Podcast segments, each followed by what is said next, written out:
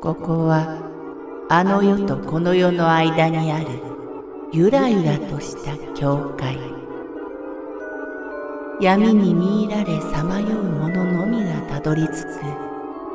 大曲が時の世界へようこそ。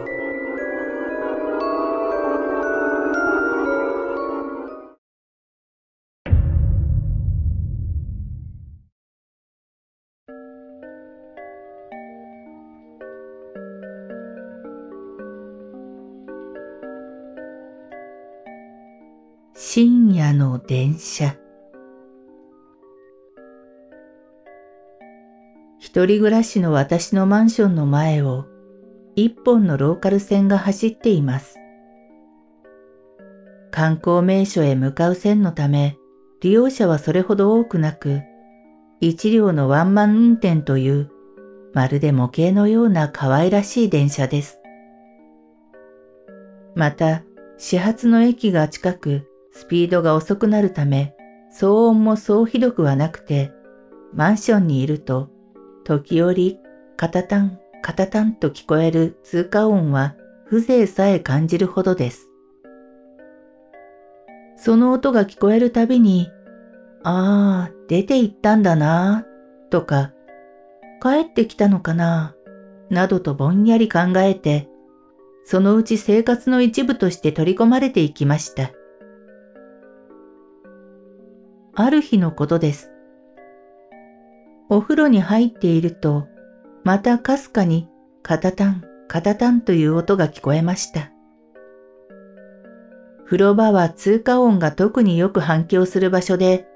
部屋にいるときは聞き逃しがちでも、風呂場にいると必ず聞こえるほどです。その時も私はぼんやり、ああ、出て行ったのかななどと考えていました。私はその頃、連日の昼夜逆転生活のせいで、時間の感覚がすっかり狂っていました。ふと違和感を覚えて時計を見ると、針は午前3時を指しているではありませんか。終電はとっくに終わっていますし、始発にも3時間ほど早すぎます。海藻この時間帯には、この時以外一度も通過音を聞いたことはありません。誰が乗っていて、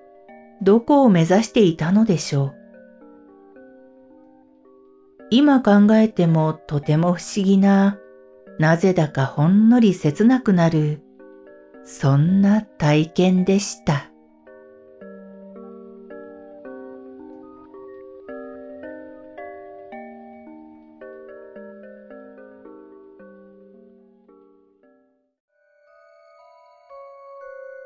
この番組は怪談大曲時物語に寄せられた投稿をご紹介しております。大曲時物語無料メールマガジンは月3回発行。怪談系では日本一の2万人を超す読者が毎回震えています。ぜひご登録ください。